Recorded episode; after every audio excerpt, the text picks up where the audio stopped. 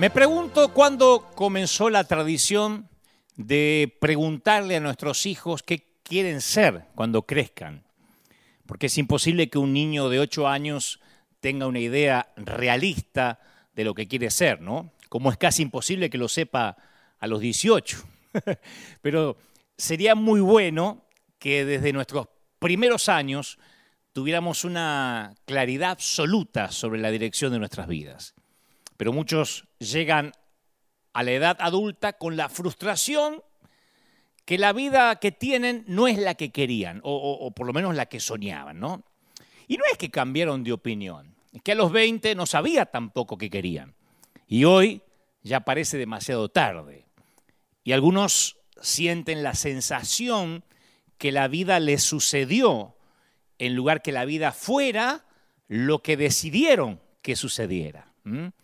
Y luego, claro, están esos tipos raros que son talentosos desde que nacen, ¿no? Que tienen un talento que les demanda sus vidas completas. Yo no creo que, que Mozart tuvo elección en lo que quería hacer en su vida.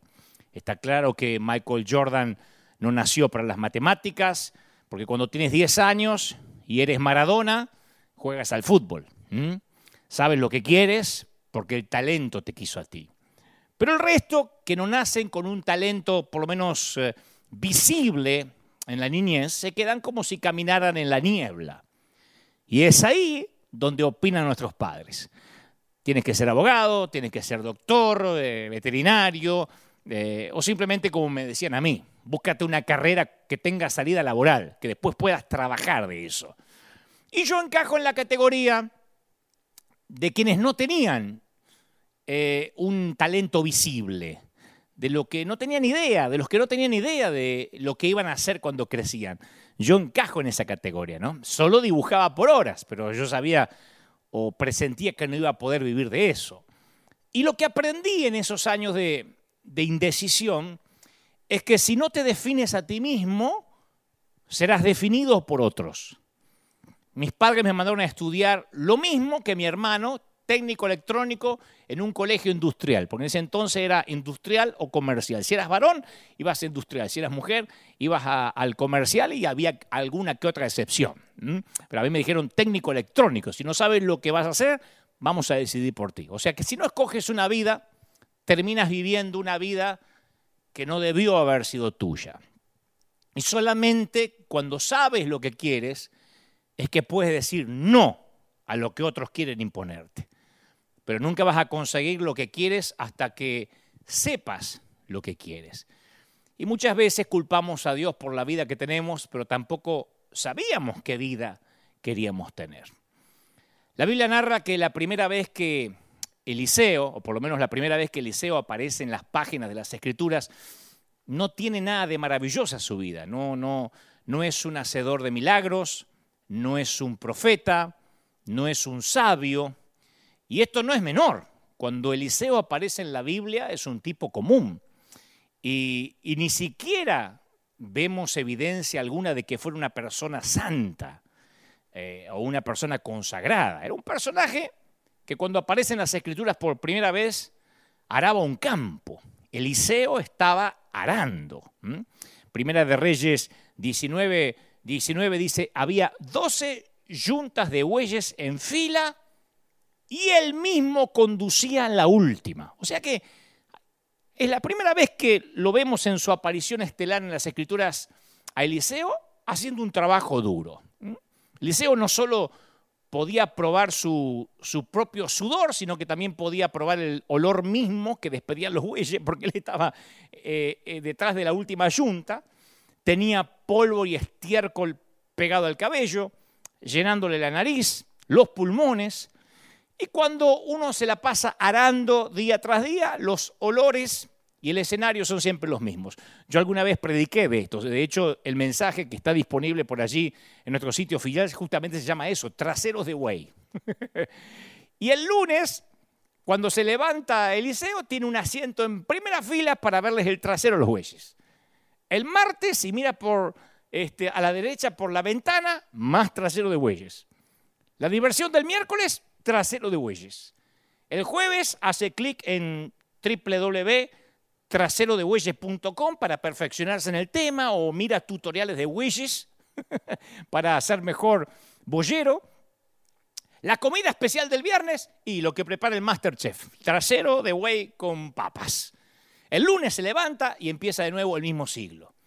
Entonces yo sé que hay gente que ahora me está escuchando, mirando y dice, bueno, te entiendo Dante, pero arar con bueyes es lo que paga las cuentas. Sí, pero yo hablo de cuando vas por la vida arrastrando los pies a ese lento paso, no sé, de, lo ordinario, de lo cotidiano, y lo haces día tras día, de lunes a lunes. Yo sé que te identificas. Tal vez, obviamente, no estás con yunta de bueyes, pero siente que estás harto de rodar como un hámster, despertarte, vestirte, eh, buscar el arado, guiar a los bueyes, toser con el polvo, almorzar, guiar a los bueyes, toser con el polvo, asearse, cenar, acostarse, despertarse, guiar a los bueyes, toser con el polvo. O sea, todos los días lo mismo. Claro, el buen trabajo duro no tiene nada de malo. Es la tiranía de lo, de lo conocido lo que harta. Pero eso hacemos y eso haces. Levantas a los chicos, preparas el desayuno, lavas ropa, esa pila para planchar nunca baja, la casa siempre es un tiradero de cosas, las migas parece que se reproducen solas en el suelo, la mesada de tu cocina es un depósito de, chaquetas, de, de zapatillas sueltas, de juguetes tirados si tienes chicos, lavas la vajilla, pero no te explica cómo siempre hay más dentro de la pileta, del lavabo. Ninguna mucama prepara tu ropa. Ningún sirviente te lleva el desayuno a la cama. Una vez leíste que los presidentes no tienen que conducir su propio automóvil, que los jeques árabes van helicópteros a sus oficinas, pero vos tenés que subirte al tren de siempre y viajar apiñado como sardina. si fueras el gobernador o tuvieras un Oscar sobre la chimenea, capaz que podrías evitar el tránsito, pero eres alguien común y posiblemente Oprah o Susana Jiménez, si vives en Argentina, nunca te va a entrevistar.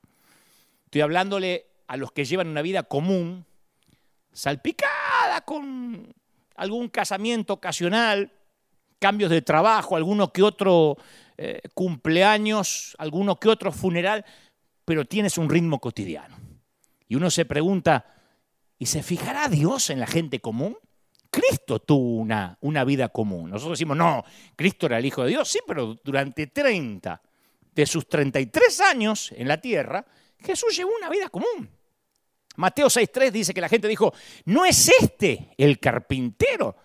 No dijeron, no es este el Mesías, ah, el que hacía milagro de que era chiquito. No, no es este el carpintero. No es, el, no es este el tipo que arregló el techo de mi casa. Fíjate que nadie dijo, che, este no es el carpintero que me quedó debiendo plata. Este es el carpintero que me estafó trucho vendiéndome cuatro sillas defectuosas. Nadie dijo, eh, este no es el carpintero que, que, nunca me terminó la mesa, que me dijo que me iba a traer una nueva y nunca me la cambió. Claro, los holgazanes no pasan desapercibidos en un pueblo chiquito. Los charlatanes tienen que ir de, de pueblo en pueblo para sobrevivir y Jesús nunca necesitó eso. El trabajo de Jesús era común pero lo hacía con diligencia. Y yo sé que hay muchos que se pueden identificar con esa clase de trabajo, con este tipo de vida. O sea, lo que haces lo haces bien, lo haces con diligencia, seas chofer, seas el dueño de una empresa, eh, carpintero, jardinero, lo que haces lo haces bien, pero todos los días lo mismo no deja de ser común y rutinario. Y yo sí me identifico especialmente cuando era adolescente en la carpintería de mi papá, porque mi papá me dijo, si usted no estudia, va a trabajar. Y como no me fue bien como estudiante de técnico electrónico en un colegio industrial, en la escuela alemana Siemens, entonces le dijo, bueno, mijo, si usted no se recibe, a la carpintería. Y viví un tiempo, una temporada donde era levantarme, aspirar a serrín, almorzar, regresar, aspirar a serrín, almorzar, regresar, respirar a serrín, y en un cierto nivel, no era que era malo, porque todos los adolescentes necesitan un trabajo en algún momento. Lo malo de esa clase de vida es cuando esa clase de vida también llega a lo espiritual. Porque la monotonía del trabajo de ver traseros de bueyes tarde o temprano, cuando cobras el salario, cuando ves que pudiste ahorrar o pagar las cuentas, de alguna forma da cierta satisfacción. Pero la monotonía espiritual trabaja en contra nuestra en formas sutiles. La monotonía espiritual es un asesino silencioso. Las cosas que a lo mejor llevaban energía y pasión en nuestro caminar con Dios, en algún momento se vuelve rutinario. Y cuando comenzamos a arar el campo de una manera mecánica, cuando al servicio que haces para Dios, cuando el servir a Dios lo calificamos como tengo que hacerlo en lugar de quiero hacerlo, ahí es exactamente cuando sin darnos cuenta empezamos a seguir también en lo espiritual o en lo ministerial traseros de bueyes. O sea, tenemos que estar alertas cuando el inconsciente invade el campo espiritual. Yo creo que pienses por un momento en las cosas que más valoras en la vida. Hijos, trabajo, no sé, ahorros, cónyuge, posición en el liderazgo, la casa, no sé. Y si por cualquiera, cualquier razón tuvieras que negociar qué cosas de esa lista cederías. Y lo que es mejor, se encuentra tu relación con Dios entre esa lista de cosas que valoras. Y cuando hablo de relación con Dios, no es lo que haces para Él. Hablo de la relación, no lo que haces. Porque no podemos confundir el respaldo de Dios con su aprobación. ¿Mm?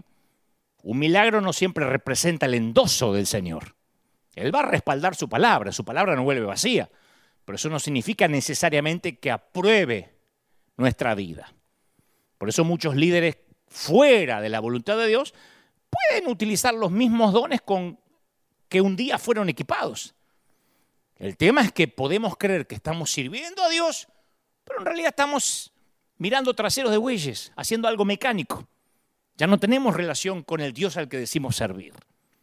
¿Sabes cuál es el nombre más triste de toda la escritura? Icabod, que significa la gloria ha partido o la gloria se ha ido de aquí.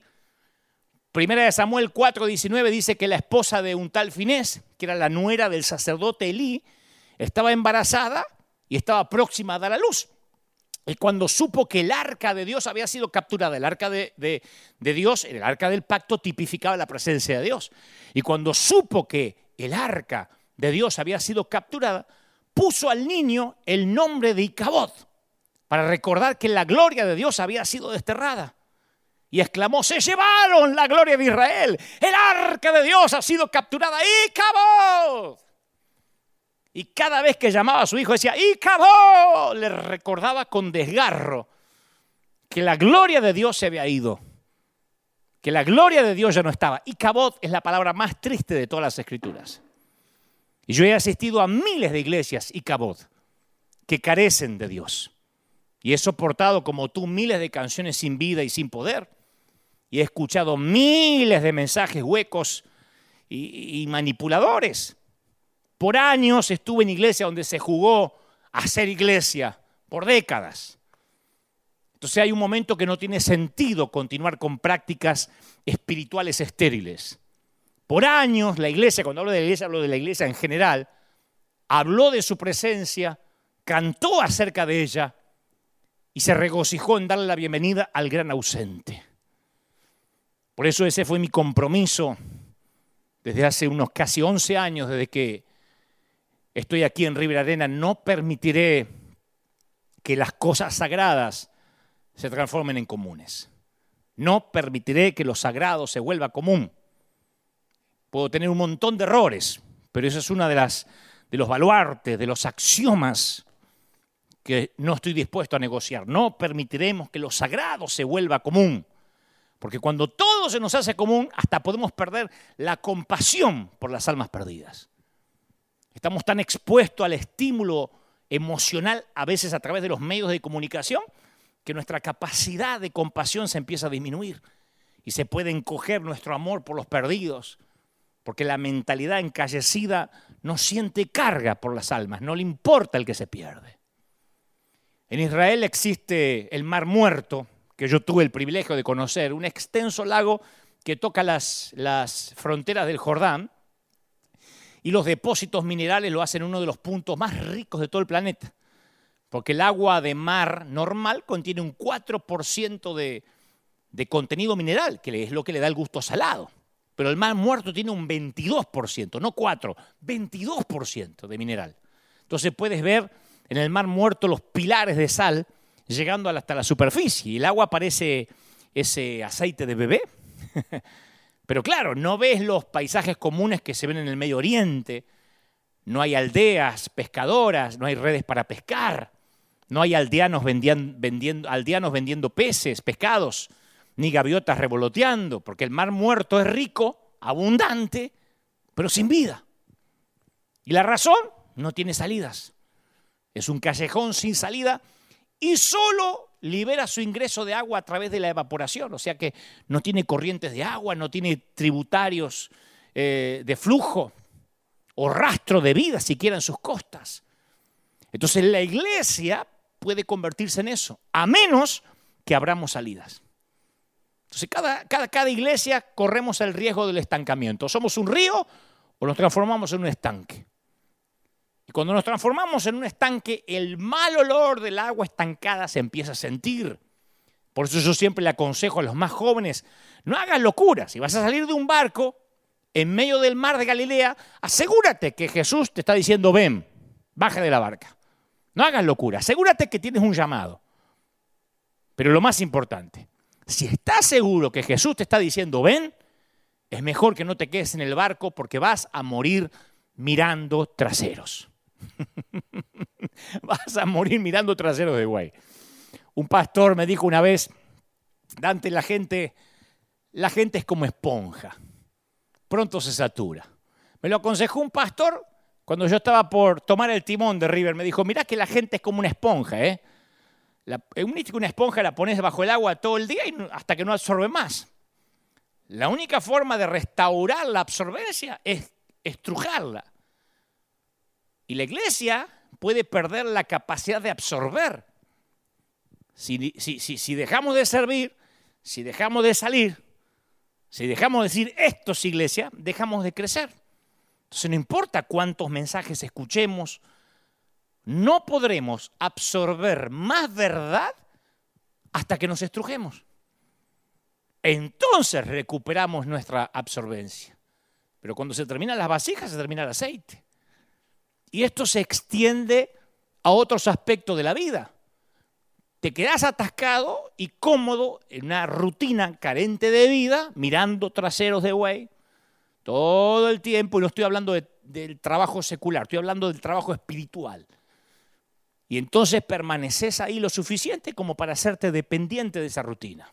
Y por último, tienes miedo de dejar la rutina, a pesar de que has llegado a detestarla y estás harto. O lo que es peor, aunque Dios te esté llamando a salir de la rutina, no te animas a salir. Yo conozco una gran cantidad de gente que están arando tras los traseros de bueyes sin rumbo, desde el presidente de una empresa, porque esto no es patrimonio del que tiene un trabajo rutinario como, como freír papas fritas, no, desde el presidente, desde el CEO de una compañía, hasta el alumno, hasta el universitario o la madre que cocina todos los días.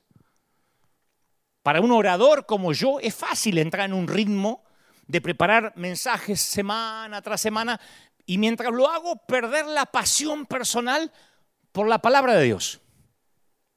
Yo he tenido semanas en que confieso, Dios me ha dicho, Dante, te pasaste toda la semana estudiando mi palabra para ministrarla a los demás.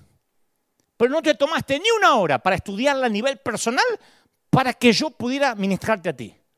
O sea que yo puedo usar la Biblia profesionalmente y no devocionalmente. Y a pesar de que yo puedo predicar sobre la Biblia, puedo estar mirando trasero de bueyes, haciendo algo mecánico. Cuando tan contento, levante la mano, gracias por venir, Dios le bendiga, aleluya, gloria a Dios al Cordero Inmaculado que nos redime de la concupiscencia de la carne. ¿Cuánta gente hay repitiendo una cosa tras la otra y uno sabe que no lo está sintiendo? Mirando el trasero de bueyes. Y todos nos podemos identificar con esa tendencia de comenzar a arar sin rumbo hasta nuestras relaciones. A tu matrimonio lo marca más la tolerancia que la pasión. Porque capaz que estás mirando traseros de bueyes. ¿Pensaste en marcar recuerdos en tus hijos? Dijiste, lo voy a llenar de recuerdos, que tengan recuerdo y cosas que cuando sean grandes no se olviden, pero la rutina diaria hace que los veas crecer delante de un dispositivo, delante de un celular o de una pantalla. Sea quien seas, sucumbir ante la mediocridad equivale a sabotear tu vitalidad espiritual. Y es posible que no lo notes al principio o incluso durante años, pero hay un momento que te vuelve frustrado, irritable, estás harto de ser quien eres. Y es que arar sin rumbo no tiene futuro. Muchos de nosotros seguimos anhelando un nuevo futuro, pero nos aferramos al pasado. Y queremos que Dios cree algo nuevo para nosotros, pero nos negamos a permitirle que nos arrebate todo lo viejo. Y si no somos cuidadosos, nuestro futuro será simplemente una extensión de nuestro pasado. Existe, un efecto dominó natural desde los momentos detrás de nosotros hasta los momentos delante de nosotros. Mucho antes de que Eliseo hubiera comenzado su carrera profética, él estaba arando sus campos con sus bueyes. Él estaba siendo fiel a la vida que le había sido dada lo que seguramente aprendió del padre. Pero entonces, un día por la tarde, todo cambia para él. El profeta Elías llega inesperadamente hasta él y lanza su manto sobre él como un símbolo de que lo ha escogido. Y Eliseo deja los bueyes y corre detrás de Elías y le ruega, permíteme despedirme de mi padre y de mi madre con un beso y luego te voy a seguir. Para Eliseo este era un momento decisivo Inmediatamente él deja el pasado o la vida tal como la conoce para encontrarse con su futuro. Y la Biblia narra que tras despedirse de, sus padres, literalmente prende fuego a su pasado. Toma su yunta de bueyes y los mata. Corta en pedazos la madera del arado y los utiliza para hacerse un gran asado argentino eh, rociado con Malbec, vino mendocino. Después se enojan de Argentina, pues dicen, no, el de San Juan es mejor, bueno, donde sea, pero de Argentina. Y después distribuye la carne de bueyes argentinos entre todo el pueblo y ellos comen y celebran. Y entonces recién cuando todo lo que él solía tener es polvo, cuando todo lo que él tenía, su capital, es cenizas, ahí se prepara para seguir a Elías y así se convierte en su sirviente y en aprendiz de profeta. O sea que el acto radical de Eliseo era que no había vuelta atrás. Si en unas cuantas semanas o meses las cosas no salían como él había esperado, no había nada lo cual pudiera regresar. No había arados, no había bueyes esperando en casa. Aparte de un recuerdo del pasado, ya no estaba a su disposición, el pasado desapareció. Lo quemó. Él ahora tenía una sola dirección hacia adelante. Marcos 1.18 dice, y dejando al instante las redes, lo siguieron. Hace poco yo leí un artículo en estos días, hablando de dejar las redes y seguirle, un artículo de un sacerdote católico, que yo respeto mucho porque además es un gran escritor. Y decía, todos los ministros hablamos de dejar las redes de peces de manera simbólica, ¿no? ¿Qué significa dejar las redes? Bueno, a veces dejar un empleo, dejar la seguridad de una casa, dejar la parentela. Pero él decía, hagamos algo más práctico, ya que hablamos de redes, decía en el artículo. Eh, ¿Cuánto estaríamos dispuestos a dejar las redes sociales? ya que hablamos de redes. ¿Cuánto dejaríamos las redes sociales para seguir a Cristo más livianos? Y después sigue escribiendo este sacerdote y dice, al principio yo pensé que tener redes sociales era una buena idea para comunicar a Cristo, no usar las redes para predicar, porque después de todo ese es mi llamado. Pero después entendí que las redes es para que la gente chusmee, la gente quiere saber de mí, dónde yo estaba, qué hacía, cómo vivía. Y que también la gente usa las redes para atacarse, para debatir, para meterse en la vida ajena. Y Jesús, dice este sacerdote, no consistía en comunicar a Jesús en lugar de mí mismo. Así que un día dejé las redes. Dije, ¿no será que cuando el Señor me dice y dejando las redes lo siguió, también estaría hablando de estas redes? Y dice, me sentí libre, porque volví a recuperar las riendas de mi vida y liviano pude seguir a Jesús. No voy a dejar que Silicon Valley me diga lo que tengo que hacer y cómo puedo comunicarme con mis seres queridos.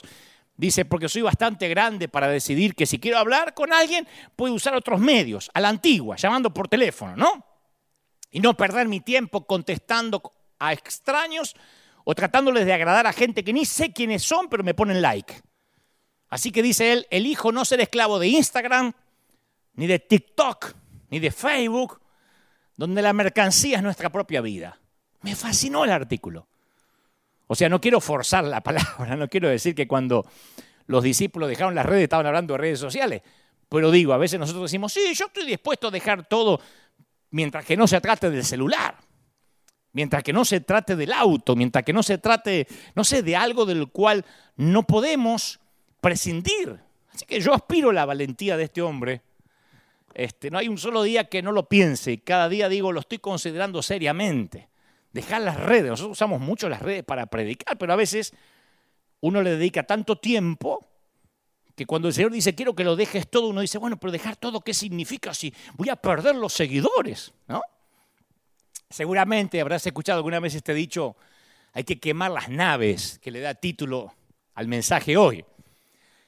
La primera vez que yo escuché la frase fue de mi padre, pero yo no entendía mucho su, significado porque no tenía sentido que mi padre quisiera prender fuego a alguna nave cuando apenas tenía un Renault Gordini. y resulta que hace mucho tiempo un gran conquistador afrontó una situación que requería una decisión que garantizara su éxito en el campo de batalla. Entonces iba, dice la historia, que iba a enviar sus tropas contra un enemigo muy poderoso cuyos hombres superaban a los suyos en número. Entonces embarcó a sus soldados, navegó hacia el país enemigo, desembarcó los soldados y los equipos y después dio la orden de quemar los barcos, las naves que los habían traído hasta ahí. Y la historia dice que se dirigió a sus hombres y antes de la primera batalla dijo, ved cómo los barcos se convierten en humo. Esto significa que no podremos dejar estas playas vivos a menos que ganemos. Claro, pues no tenían transporte para regresar. Y agrega este conquistador, ahora no tenemos opción. ¿Venceremos o moriremos? El gran conquistador era Hernán Cortés y la gran batalla fue la conquista de México. O sea que prendió fuego los caminos que los llevarían a pegar marcha atrás. Y le sucedió a Israel lo mismo al salir de Egipto. Si la esclavitud, escucha Eliseo, si la esclavitud sigue siendo una opción, siempre vamos a regresar. Y vos estás diciendo, pero no, no, no, ¿cómo, quién, ¿quién quiere regresar a la esclavitud? Claro, pero no lo llamamos esclavitud, lo llamamos seguridad, lo llamamos comodidad, lo llamamos responsabilidad en algunos casos. Israel estuvo 370 años atado a un perno, a una correa de esclavitud grandes en cuerpo para resistir los azotes, la esclavitud, pero débiles en mente y espíritu para ser libres. Y no solo hay que ser libre de la maldición del enemigo, sino libre del lugar. Esto es lo más difícil, ser libre del entorno. Quitarte el perno del entorno, de lo conocido, de las cosas. Y eso no le corresponde a Dios, ¿eh? sino a nosotros. Son grilletes que te impiden escapar de los límites de Egipto. Son los bueyes que no te dejan ir al futuro. Acordate que Israel tenía un comisario de tributos. Éxodo 1.11 dice, y pusieron sobre ellos comisarios de tributos que los molestaban con las cargas y amargaron sus vidas, dice la palabra, con servidumbre, en haciendo barro y ladrillo y en toda labor del campo y en todo el servicio al cual los obligaban con rigor. O sea que el objetivo no era solo hacerlos trabajar, sino destruir sus espíritus para minimizar cualquier rebelión, cualquier amenaza.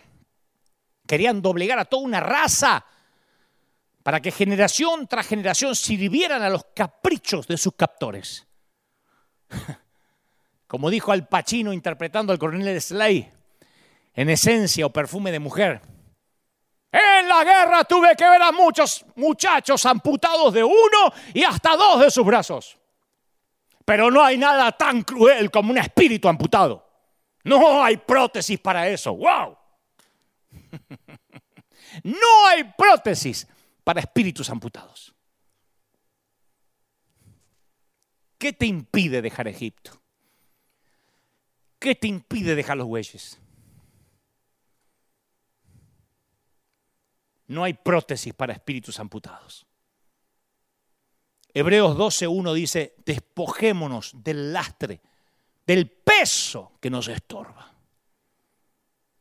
Un hombre harto de no poder dejar Egipto y sus, y sus bueyes, esto ya lo conté, pero viene bien, grabó en su contestadora, usted se ha comunicado con fulano de tal. Gracias por llamar. Por favor, deja un mensaje a partir de la señal. Pero quiero que sepas que estoy haciendo algunos cambios en mi vida. Y si no te devuelvo tu llamada, es probable que tú seas parte de esos cambios. Eso es valentía.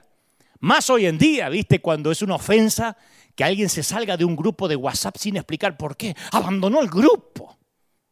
No me contestó, me puso el visto, están las palomitas azules y, me leyó y no me contestó. Hoy hace falta valentía, ¿no? Porque hasta el teléfono se niega a que lo apagues.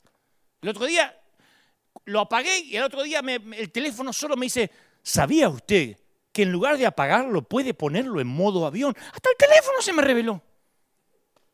O sea, me dice, no me apagues, che, déjame prendido. Hace falta valentía a veces para dejar cosas que nos atan.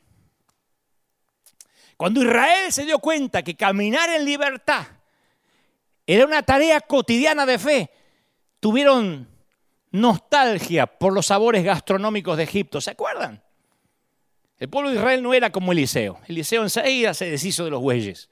No, números 11.5 relata que ellos dijeron, los de Israel, ¿cómo echamos de menos el pescado? Menos mal que no habían comido cara argentina, si no, no dejaban, no dejaban Egipto nunca. ¿Cómo echamos de menos el pescado gratis de Egipto? comíamos pepinos y melones, está ahí en las escrituras. Y puerros y, cebollas y ajos. Mira que hay, hay que ser desgraciado para extrañar el ajo.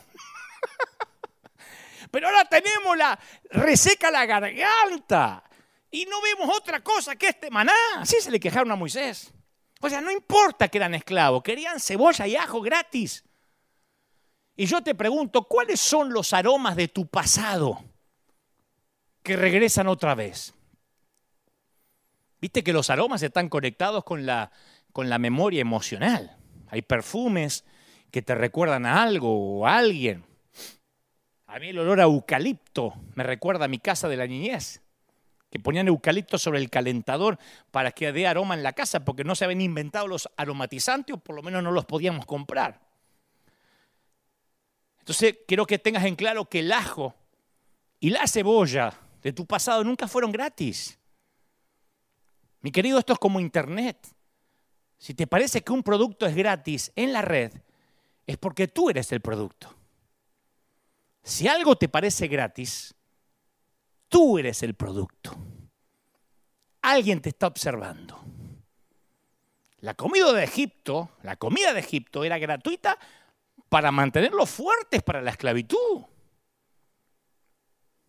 Siempre que Satanás te da ajo y cebolla, no es porque quiere que te alimentes, como una mamá. Ay, alimentate, me preocupa, dice Satanás. No, es porque quiere mantenerte fuerte la carne. Es un placer adictivo. Él te quiere mirando traseros de bueyes por el resto de tu vida, aunque te caiga un manto de Elías. Tal vez eres de los que extrañas algún sabor todo el día y tratas de resistir y al final del día claudicas, sucumbes ante el ajo y la cebolla. ¿Y qué te queda? El mal aliento. El que tiene oídos que oiga. ¿Qué te queda? El estómago revuelto.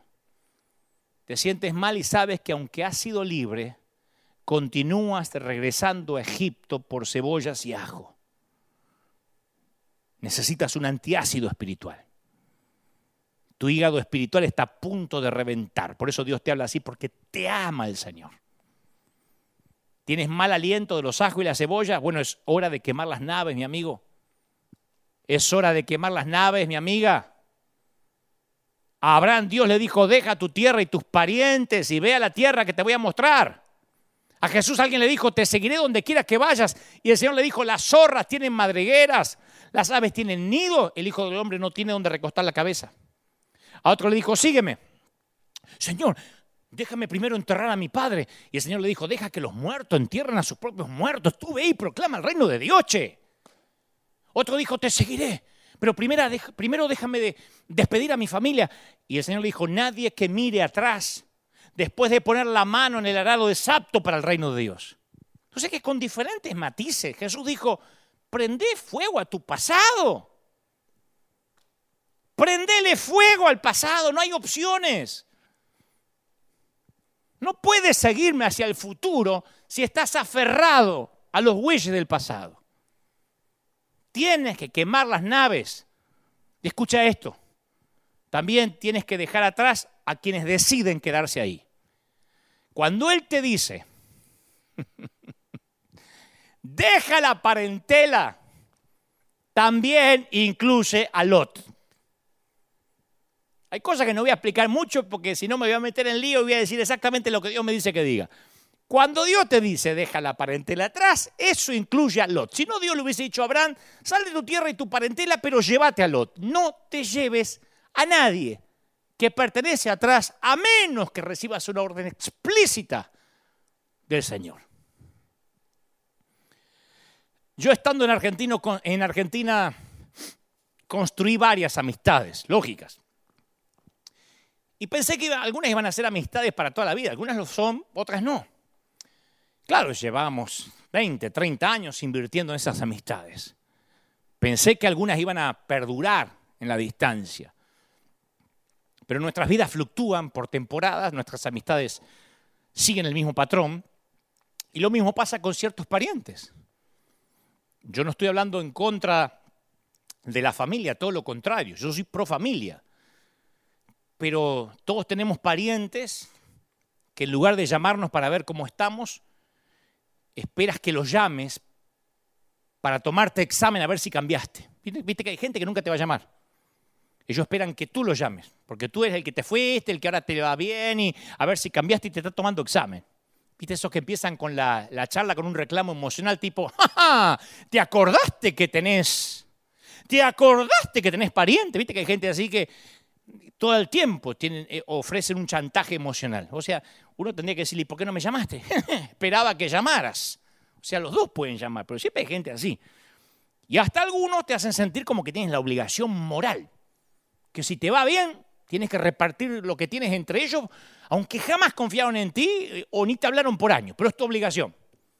¿No? En mi caso es ahora que estás en Yanquilandia, que seguramente cambiaste. O sea, no sé, no se toman el trabajo alguno de a, ver si cambió o no cambié. Ellos dicen, seguramente habrá cambiado. Piensan eso porque es proyección. Ellos dicen, si a mí me fuera bien, yo cambiaría. No me relacionaría más con la chusma. Entonces, como, ellos proyectan, creen que uno también hace lo que ellos harían. Sea cual sea la razón, siempre hay un suceso que redefine la dinámica de la amistad o la dinámica del parentesco.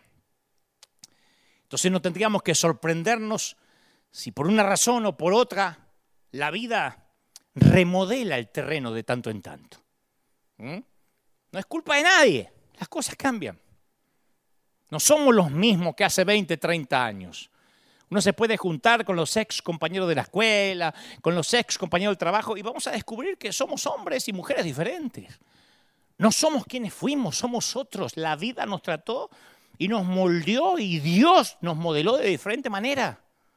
Como dijo el sabio Salomón en Eclesiastés 3, todo en esta vida tiene un tiempo, incluyendo la amistad y cierta parentela. Yo tuve grandes colaboradores en la iglesia en ciertas etapas, luego tuve que dejarlos partir, como a mí me dejaron partir en Buenos Aires. Y no hay que llenarse de rencor por eso. A veces las circunstancias y la química se alinean de modo tal que las amistades duran toda la vida.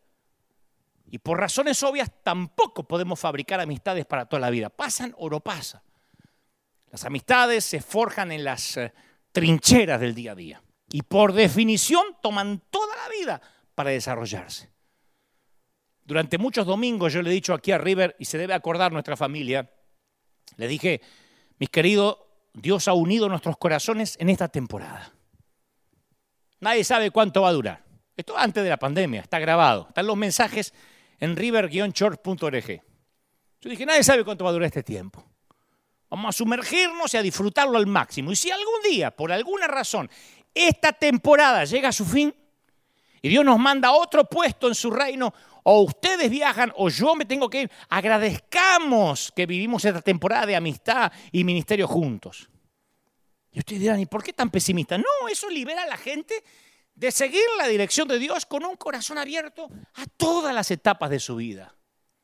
Y necesitamos esa dosis de realidad de tanto en tanto. Yo no estoy minimizando lo profundo que pueden ser, las profundas que pueden ser las amistades. Pero quizás no todos lleguemos juntos a la jubilación. Tal vez no compartamos nunca la mecedora, los dientes del vaso, el pañal para adultos. en realidad puede que te jubiles con un grupo completamente diferente de amigos a los que tienes ahora. ¿Mm? Jesús sentó ese precedente para nosotros. Hablo de esto porque algunos dicen, ¿qué es dejar los huellas? ¿Qué es quemar el pasado? A veces también es gente. Que cuando digo quemarla no significa pelearte, significa saber que hay gente para una temporada. Jesús tenía un círculo de amigos, al menos 72. Eran tan cercanos que él los llamó discípulos, 72. Fueron las personas que él mandó a los pueblos, a las ciudades, antes de visitarlas su ministerio de avanzada. ¿Mm? Hacía el ministerio junto y Jesús lo formaba. Después tenía doce. Doce discípulos seleccionados personalmente que eran su pequeño grupo. Y su pequeño círculo de íntimos que incluía a Pedro, Santiago y Juan. ¿Vos crees que, que fue incómodo cuando Jesús eligió a estos tres amigos como su círculo íntimo? ¿Qué sé yo? Pero Jesús comprendía que era más importante invertir en estos tres amigos cercanos más que preocuparse que los demás se pusieran celosos. Yo creo que Jesús le diría, ¿qué están celosas, chicas, que estoy con estos tres? Es que a mí no me llevaste el monte de la transfiguración, pues que yo estoy triste. O sea, que todavía permanecía cerca de los otros nueve, pero eligió a los tres. Después tenía un segundo círculo, que eran tres hermanos, María, eh, Marta y Lázaro. No eran parte de los doce, pero probablemente formaban parte de los 72. Y Jesús iba a esa casa de familia a comer pizza, a, tomar café, a los que se sentaba a la mesa para hablar. Y si el Hijo de Dios necesitó diferentes círculos de amistades, ¿qué nos sugiere esto a nosotros sus seguidores?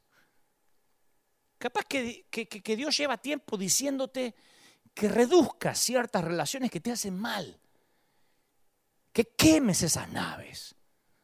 Te comunicaste con fulano de tal. Si no te contesto, te aclaro que estoy en una temporada de cambios. Y si no te contesto, porque quizás eres parte de esos cambios.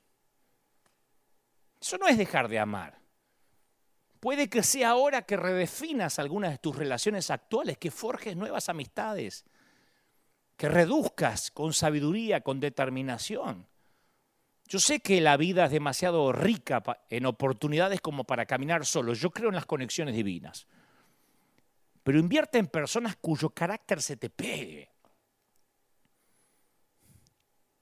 Yo recuerdo que una vez recibí un, email drenante, esos que te vampirizan, que te dejan así como perrito atropellado, así que te hacen así.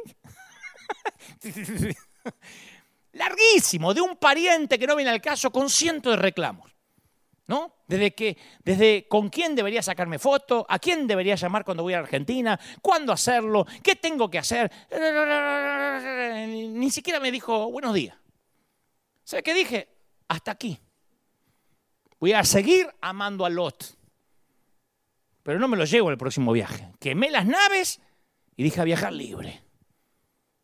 Le puse, te quiero mucho, Dios te bendiga, sin rencores, nada personal.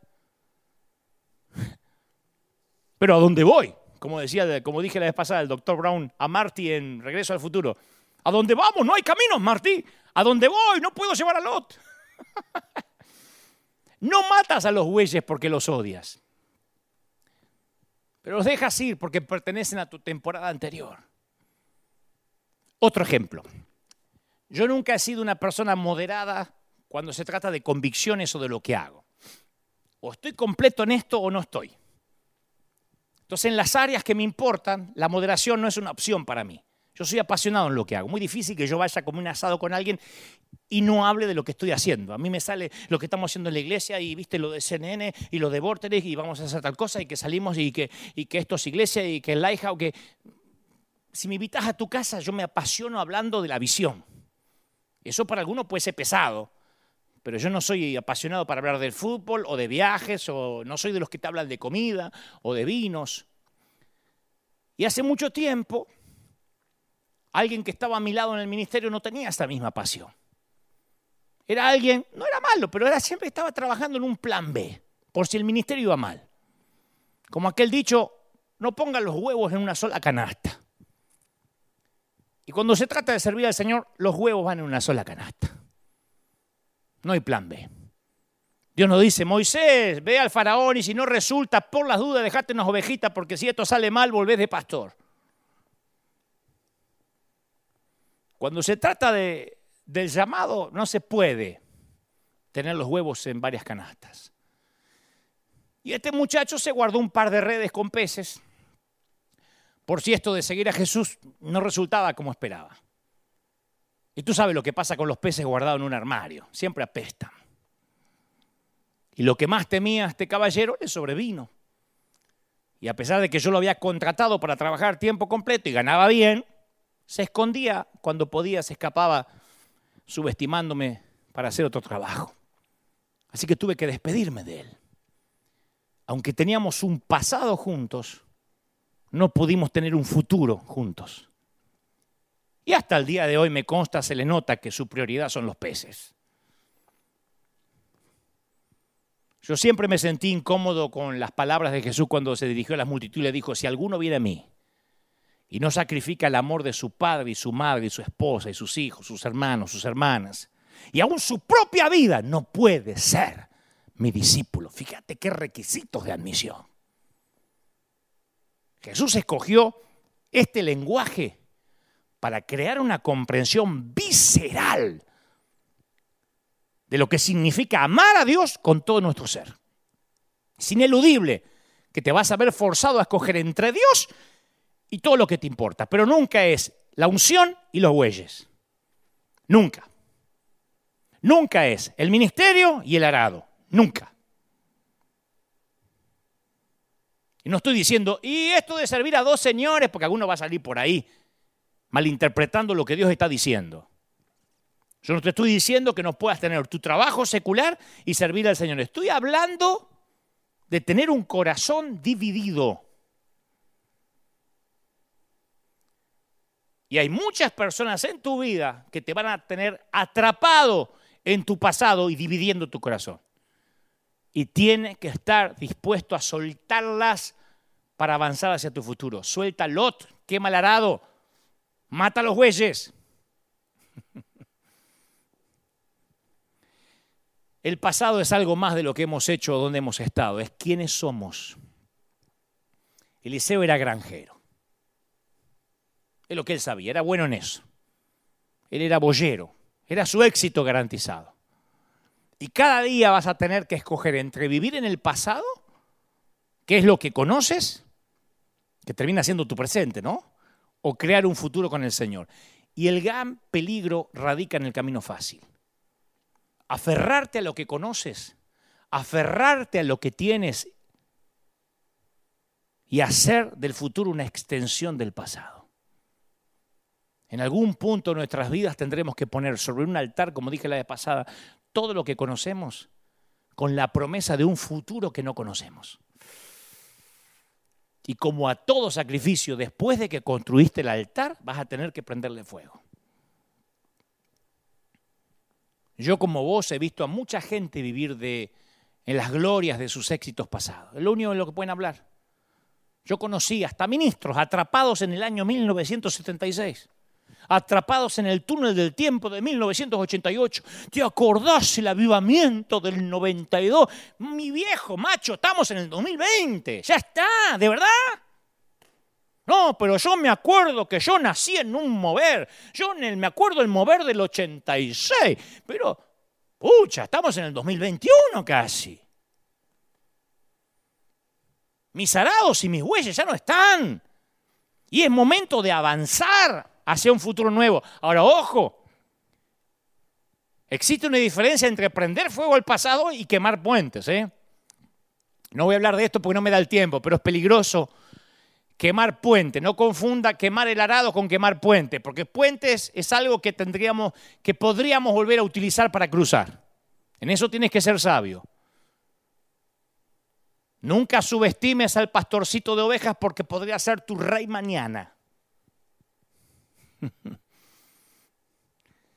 Ahora, no me digas que necesitas orar para quemar tus naves.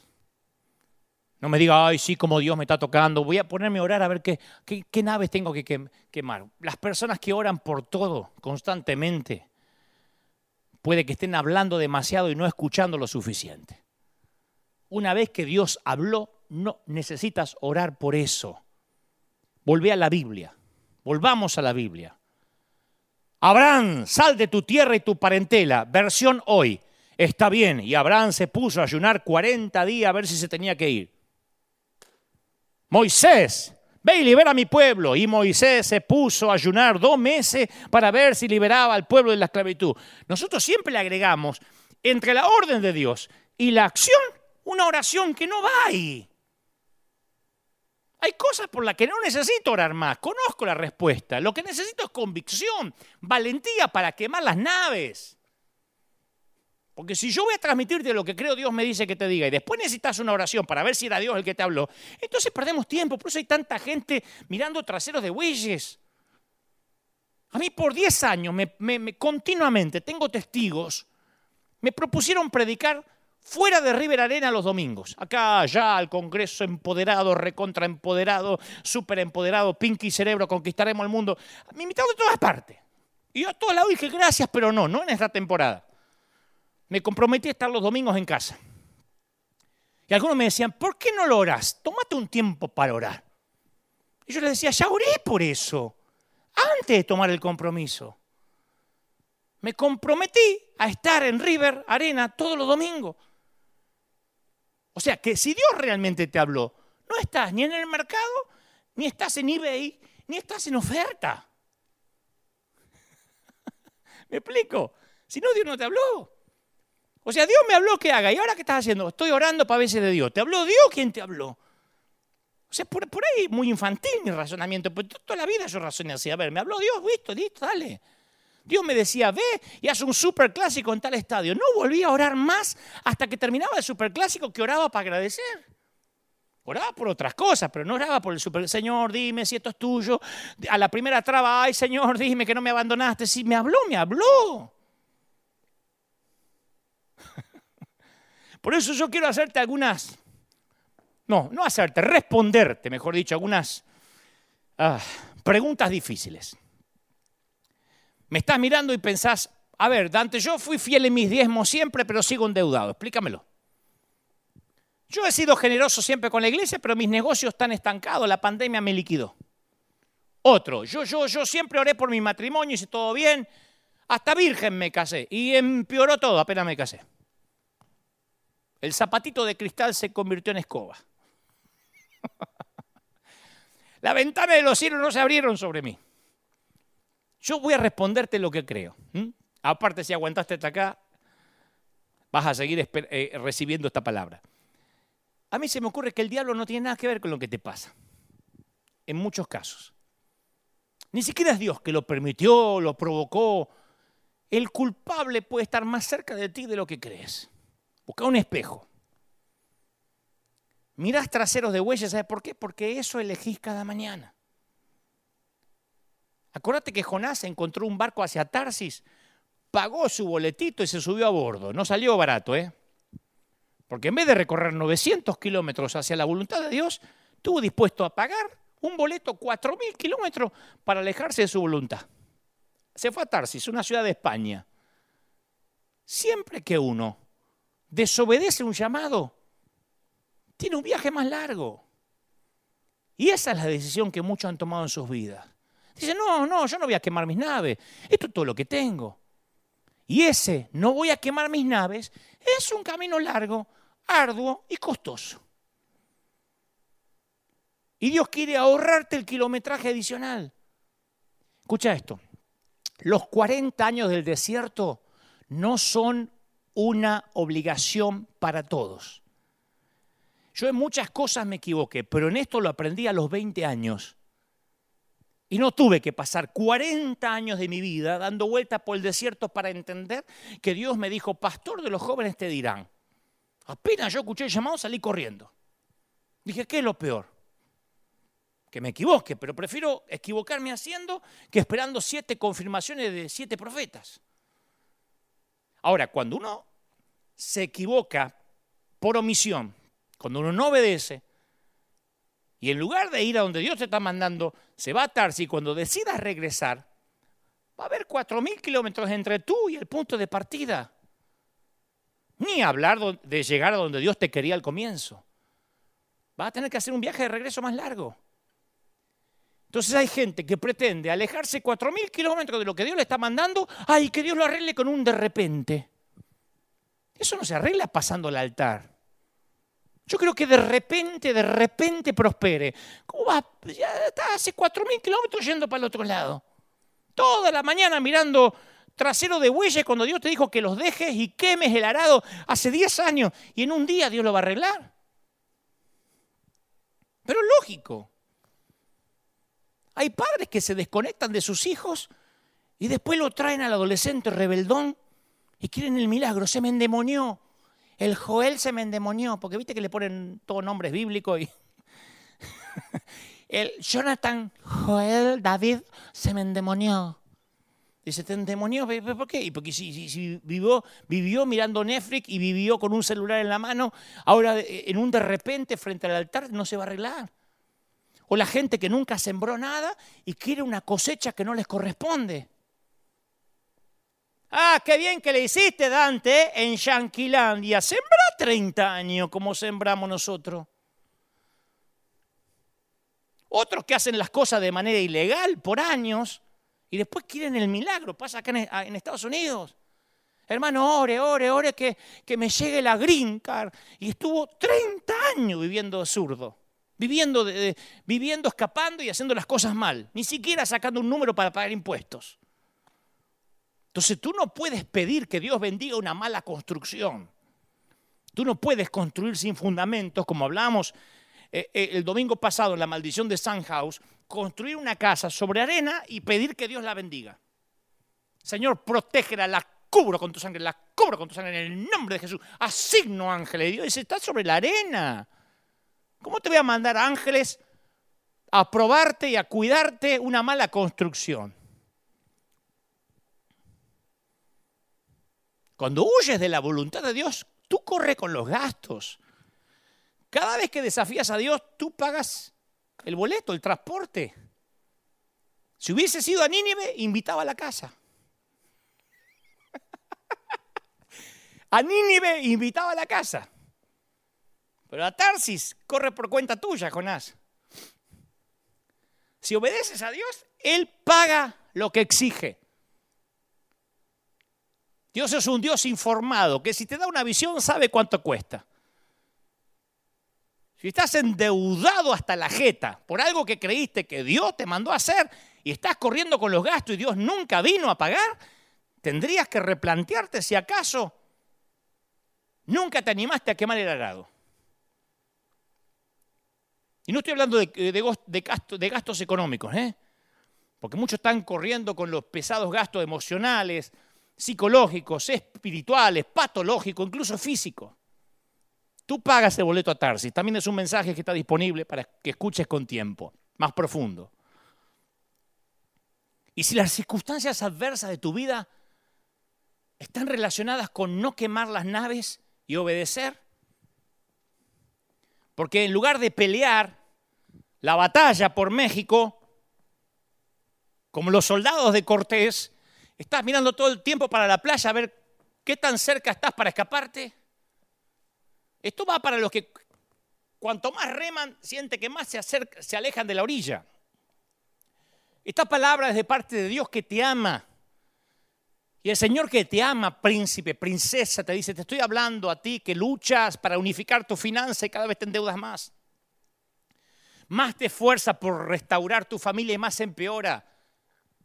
No es el diablo, estás luchando contra el viento del Espíritu de Dios.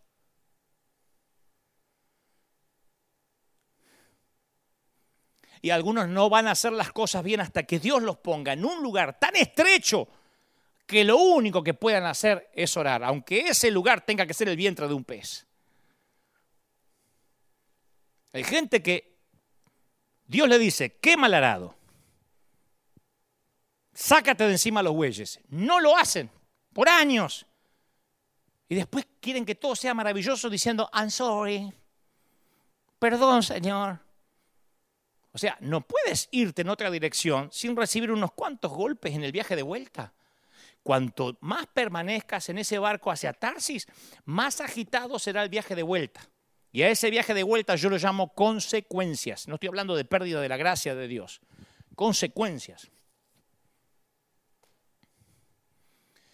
A lo largo de los años, muchos jóvenes me han preguntado cómo pueden tener una vida como yo tengo, porque algunos dicen, oh, Dante, qué lindo, todo lo que Dios te abrió y lo que Dios te ha dado, qué privilegio, sé yo. Quieren la vida, pero no quieren recorrer el camino. Algunos quieren mi vida y sin mis heridas, quieren mi vida sin mis cicatrices. Entonces no quieren las críticas que me tuve que comer, el ataque de colegas que tuve por años, y no ahora que tengo 52 años, el ataque que me tuve que comer cuando era un chiquito de 25, de 30 años, que lloraba amargamente porque no me querían. Entonces hay gente que no quiere mi vida, quieren las recompensas. Y yo soy el primero en admitir que tengo una vida envidiable. ¿eh? Yo amo mi vida. Porque estoy lleno de aventura, de sorpresas. Siempre estoy diciendo, se me abre una puerta más. Eh, y, y también ha estado llena de dificultad. Pero yo nunca me quedé observando cómo pasa la vida. Yo rehusé ser la audiencia. La vida no es para observarla. Yo quemé mis naves. Y como diría un gallego amigo, pues que me lo he ganado en buena ley. Y me ahorro la otra palabra que dicen los gallegos. Pues que me lo he ganado. La diría, pero en México suena fuerte. pues que me la he ganado. Acá en las iglesias de Estados Unidos no se usa tanto la palabra líder, sino voluntario, ¿no? Los que trabajan, los que sirven. En nuestros países llamamos líder al que limpia el baño, si no, no te lo limpia. Es la hermana líder de la cocina, la hermana líder de la escoba, el hermano líder trapeador, el hermano líder de la música. Y si no, no, viene a trabajarse, porque hay que darle la tarea, de, el, el título de líder para que lo haga, en nuestros países. Y también en nuestros países se interpreta que el voluntario, como un poco, el término está un poco degradado. Voluntario es aquel que no se le puede exigir nada, porque te lo hace de voluntad y si quiere, ¿no? Lo traemos de cuando alguien hace, toca música en la calle y dice, por favor, a voluntad. Entonces de ahí traemos el voluntario nosotros. El que viene a hacer algo en la iglesia como voluntario, este, lo hace porque quiere y si tiene ganas. Y si no le agradeces, se te ofende y no te lo hace más. Yo escuché a muchos ministros decirle, y no le puedo exigir más, si es voluntario. Y aquí, la palabra voluntario tiene un simbolismo muy fuerte. Aquí te reclutan como voluntario para, para, para para el Army, para pertenecer al, a, los, eh, a los militares, para pertenecer a las fuerzas militares. El voluntario es aquel que no tiene que ser reclutado, pero tiene la misma pasión. Por eso tiene mucha fuerza acá el voluntario. Hay algo más noble en los guerreros que permanecen en la primera línea, no porque lo obligan, sino porque se ofrecen de voluntarios para arriesgar su vida. Son como nuestros bomberos voluntarios en nuestros países, bomberos y voluntarios. Y esa era una característica especial del liceo. Para el liceo no había opción de volver atrás. ¿Quién irá por nosotros? Y él espera que surja una voz entre la multitud y que diga, heme aquí, heme aquí, envíame a mí. O sea, no espires a que te pregunten. Ofrécete voluntario, sé voluntario en quemar tus naves. No puedes ser pionero en nada por obligación. No es una aventura, sino es tu propia decisión. Tienes que creerlo. Si no vas a ser un asalariado toda la vida. Y te hago una pregunta final. Si no estás donde quieres estar, ¿por qué sigues decidiendo quedarte en donde estás? Yo tengo una buena noticia, tu situación es reversible. No te relegues a una existencia vacía. Si dices, yo no puedo más, no puedo más, bueno, decídete llevar una vida mayor. Los interminables días de adrar sin sentido están a punto de terminar. Un día como hoy, lo rutinario se interrumpe por un llamado a través del burro que hoy te habla. Y ese llamado lo puede cambiar todo si tú lo disiernes. No importa lo aislado que te sientas en medio del campo, Dios está allí. Y Dios te ha visto marcar el reloj de tu trabajo en tu tarjeta, te ha visto subir a ese tren, meterte en ese subterráneo, en el metro, contestar llamadas. Él tiene la intención de arrancar la raíz de tu monótona vida y llevarte a una aventura con Él. Vas a ir a lugares donde nunca has estado y vas a hacer cosas que nunca has hecho. Te lo prometo. Pero se reduce a una pregunta. ¿Me quieres seguir a cosas mayores? Así como Elías lo hizo personalmente, le hizo personalmente esa invitación a Eliseo, uno más grande que Elías te está haciendo esa invitación. Y Elías pasó junto a Eliseo y arrojó su manto sobre él. Y Eliseo dejó sus bueyes y corrió tras Elías. Ni un instante titubió Eliseo, no dijo déjamelo orar. El déjamelo orar ha hecho que miles de personas perdieran ese momentum de la ola. Menos mal que a los 20 años yo no dije déjamelo orar. Pastor de los jóvenes te dirán y te atreverás y los medios de comunicación te entregó, vamos. Yo no dije, y si es falsa la profeta, yo dije, vamos, es esto o tragar a serrín el resto de mi vida. soltó el arado y corrió tras el profeta. No hay tiempo para pensar. No se quedó a tomarse un café Elías con Eliseo. Eliseo no se sentó a tener una conversación agradable de eh, a cuánto puedo vender los bueyes, dame un tiempo, a ver cuánto saco de esto y según la plata que saque. Eliseo, no naciste para esto. Mírate al espejo y decís, yo no nací para mirar traseros. En Argentina le decimos trastes. En México trastes son los, la vajilla que lavan. Dice, me voy a la, la, primera vez que fui a México me dijeron, me voy a lavar los trastes, ahora vengo. Dije, epa, mucha información para mí. No naciste para mirar trastes. Dios no quiere que te pases el resto de tu vida mirando distraído el trasero de bueyes. Dios tiene algo diferente para ti. Tu vida puede ser mayor de lo que es. Eliseo hizo algo extraordinario, se echó a correr. y alguien tiene que correr. Alguien tiene que escuchar este mensaje y correr.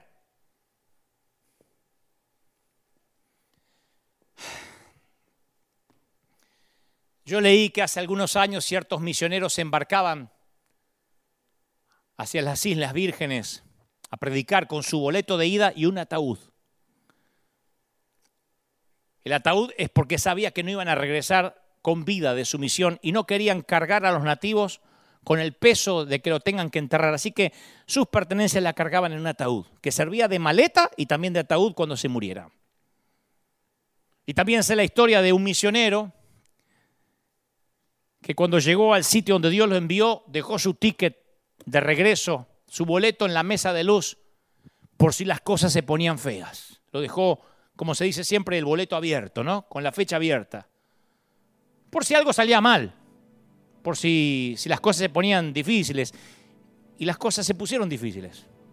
No fluían los recursos, lo que le prometieron no estaba, el continente que lo había enviado le soltó la ayuda financiera. Y un día le dijo a Dios, ¿qué está pasando? Y Dios le dijo, hasta que no rompas tu ticket de regreso, no te voy a bendecir. yo no comparto mi gloria con un plan B.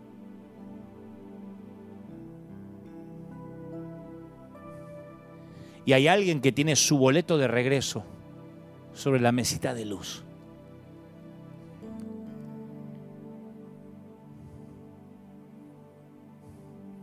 Y hasta que no rompas el boleto de regreso, Dios no compartirá su gloria con un plan B. Señor, creo en ti, pero por las dudas no suelto lo otro. ¿Sabía que los aviones tienen un punto sin retorno, que es la máxima velocidad en la pista cuando se tienen que abrir los flags? Y si no se abren los flags, se estrella. Pero esa máxima velocidad en la pista se llama punto sin retorno. Si en ese momento notan algún imperfecto en los controles, tienen que despegar como sea y en todo caso dan una vuelta y regresan. Pero no pueden clavar los frenos en lo que se llama el punto sin retorno. Antes sí. Pero cuando llegan a ese punto sin retorno en que levantan la nariz, tienen que despegar. Y en cada viaje de la vida hay un punto sin retorno. Es una decisión que no se puede deshacer. A veces es una regla que rompes, un riesgo que asumes, un sacrificio que haces. Y una vez que lo rompes, lo tomas o lo haces, no hay vuelta atrás, quemaste las naves. Y la escritura está llena de esos puntos sin retornos. Abraham colocando a Isaac sobre el altar. Moisés diciéndole a Faraón, deja ir a mi pueblo, ya está, nunca más él va a ser amigo del Faraón.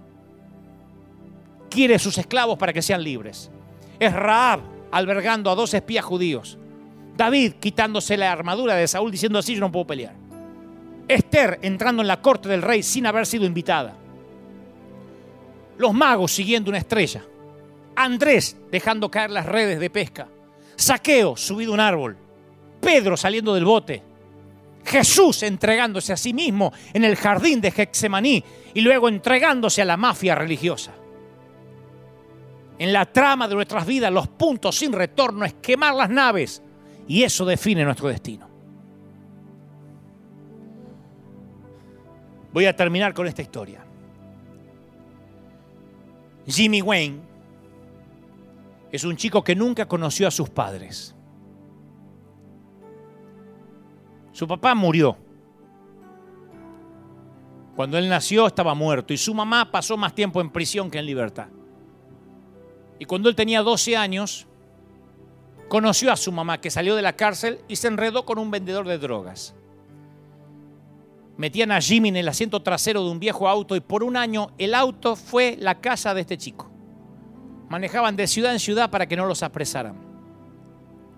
Y luego abandonaron a Jimmy en una terminal de autobuses en Pensacola, Florida, y se fueron. No tenía hogar, no tenía provisión ni familia. Y un día este nene, mientras recorría el vecindario, vio un anciano en su jardín y le preguntó si no quería que le cortara el césped. Y durante semanas el muchacho le cortó el césped al anciano y su esposa, los Russell. Y sobrevivió con los 20 dólares a la semana que cobraba por ese trabajo. Los Russell un día sospecharon de que él estaba sucio, que no se bañaba y le preguntaron dónde vivía y él dijo no tengo hogar. Y le dieron un cuarto, un baño y un lugar en la mesa. Para Jimmy, que había vivido en un auto, era el cielo. Pero aunque se sentía parte de la familia, nunca desempacaba. Siempre tenía la maleta armada, la valija armada. Claro, lo habían rechazado tantas veces que había aprendido a ser cauteloso. Y durante semanas su valija, su maleta permaneció en el suelo, llena de ropa, listo para cuando los Russell cambiaran de idea. Él estaba en la casa, pero no en el hogar. Estaba bajo el techo, pero no bajo la promesa. Estaba con la familia, pero no se sentía un miembro de ella. Estaba con los Russell, pero conservaba los bueyes. Y finalmente los Russell convencieron a Jimmy a desempacar. Y esta palabra va para los que no pueden desempacar hace años. Esta palabra va para los que viven entre la profecía y el destino. Y en el medio los bueyes. Tuviste la profecía. Y ahí está el destino. Pero estás en la tierra intermedia de los bueyes. Esta palabra va para los que están en una iglesia pero no se sienten parte. Para los que sirven pero nunca te sentiste parte del círculo de liderazgo. ¿Sabes por qué?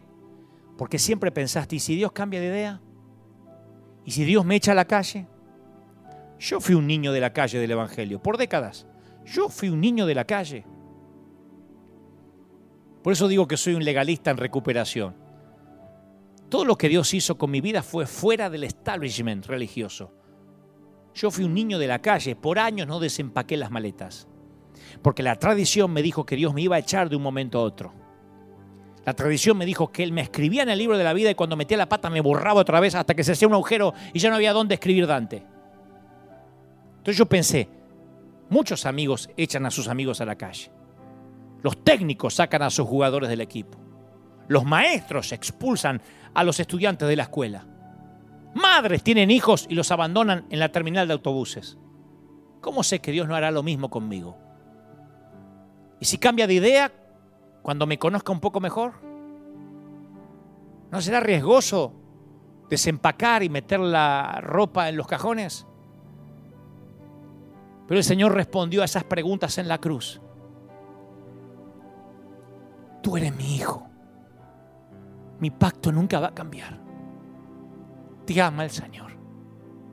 Te ama el Señor. ¿Me oíste? En toda esta pandemia he estado aquí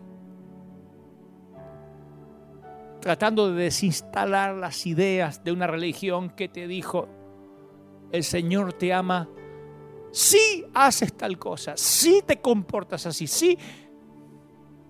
No sé cómo gente puede predicar eso siendo padres. Tus hijos van a ser siempre tus hijos. Te sentirás orgullosos de eso y avergonzados de ellos en otros momentos. Pero dime si no los irías a buscar a la cárcel las veces que tengas que ir.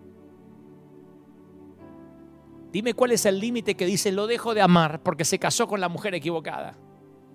Ya no es mi hija porque se embarazó. Tú la vas a respaldar aunque no la pruebes. Tu hija y el niño que está en ese vientre van a ser tu responsabilidad o no. No pruebas su conducta, pero la vas a respaldar. Es tu hija. Y esto no es una doctrina de salvo, siempre salvo, haz lo que quieras, porque siempre hay alguno. Entonces puedo pecar. No estoy hablando de eso, estoy hablando al que sabe que necesita estas palabras. Confía en mí, dice el Señor. Quema las naves y sígueme. El Señor me dice que te diga, estamos juntos en esto. Deja que te lleve a casa. Padre, he transmitido lo que me has dicho que le diga a este tu ejército, a estos tus obreros de primera línea, a estos tus campeones. Señor, gracias porque has puesto palabras en mi boca que has sanado y está sanando. Y yo sé que estas palabras van a sanar a, a los príncipes, a las princesas. Como te ama el Señor. No me voy a cansar de decírtelo. Te ama el Señor. A pesar de que estás roto, te ama el Señor. A las vidas que están en quebranto, a los que dicen yo no puedo más. Estoy harto de tragar polvo y mirar traseros de bueyes. El Señor me dice que te diga, no te entregues, no te rindas, dice el Señor. Y aquí los mejores días vienen por delante. No vas a terminar el año como lo empezaste. Los últimos días del año van a ser de bendición. Diciembre va a ser un mes donde el Señor te va a bendecir, donde el Señor te va a dar lo que creíste haber perdido, pero tienes que tomar la decisión de quemar, de quemar el arado, de, de deshacerte de los bueyes. Me dice el Señor que hay mucha gente del otro lado que está recibiendo esta palabra y dice, Señor, yo quería una reconfirmación. Yo necesitaba saber que tú me amas y el Señor me dice que te diga, ¿cómo no te voy a amar? Si en mis manos en mis manos te tengo esculpido. Te tengo tatuado. Te ama el Señor. Aleluya. Oro por los que estaban quebrados, por los que estaban a la vera del camino. Oro por los que decían, yo no puedo más. El Señor me dice, no, ahora es cuando tienes que creer que el manto ha caído sobre ti. Yo suelto ahora en el nombre del Señor ese manto sobre ti. Como una suerte de Eliseo, de Elías, suelto sobre los Eliseos un manto. Y ese manto es el llamado, es Dios dándote el mensaje, diciendo es tiempo, es tiempo de quemar las naves y avanzar hacia un futuro. El mejor, los mejores días, los mejores años, la mejor temporada, dice el Señor, están por delante. Te bendice el Señor. Padre, he transmitido lo que creo me has dicho que diga a este tu ejército, a estos tus obreros de primera línea. Escuadrón de emergencia en combate contra las filas invasoras. Ahora en el nombre del Señor a este escuadrón de búsqueda de almas perdidas, yo lo bendigo.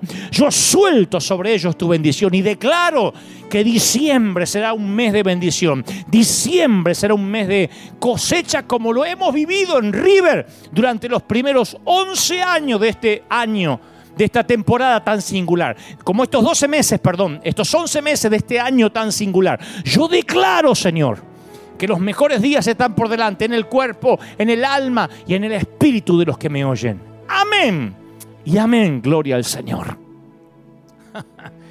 que Dios te bendiga. Que Dios te guarde. Que haga resplandecer su rostro sobre ti. Que tengas una un día de bendición. Que Dios, que te agarres de Dios y no te suelte como garrapata. Agárrate al Señor y Señor, no te suelto hasta que no me bendigas. Te ama el Señor muchísimo. Firme como talón de oso. Te dejo con la placa final en un ratito. Ya está. Ya nos vamos al programa de CNN Radio. Nos vemos aquí, Dios mediante, el domingo que viene. Y que esta acción de gracias que estuvo el jueves no termine. Que siga en tu vida. Sigamos agradecidos por lo que viene y por lo que Dios nos va a dar. Todos o nadie. Dios te bendiga. Hasta la próxima. Chao.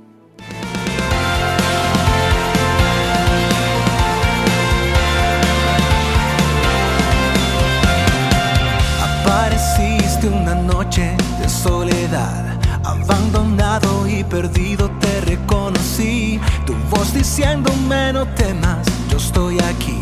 El Padre me envió por ti y me curaste las heridas, me sanaste mi Jesús.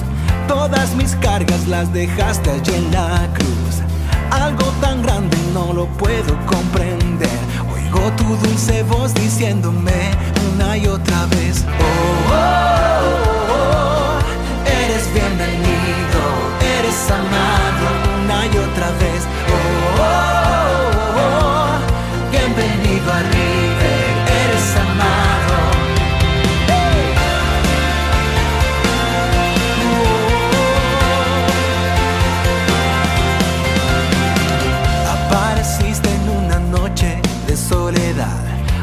abandonado y perdido te reconocí. Tu voz diciéndome no temas, estoy aquí.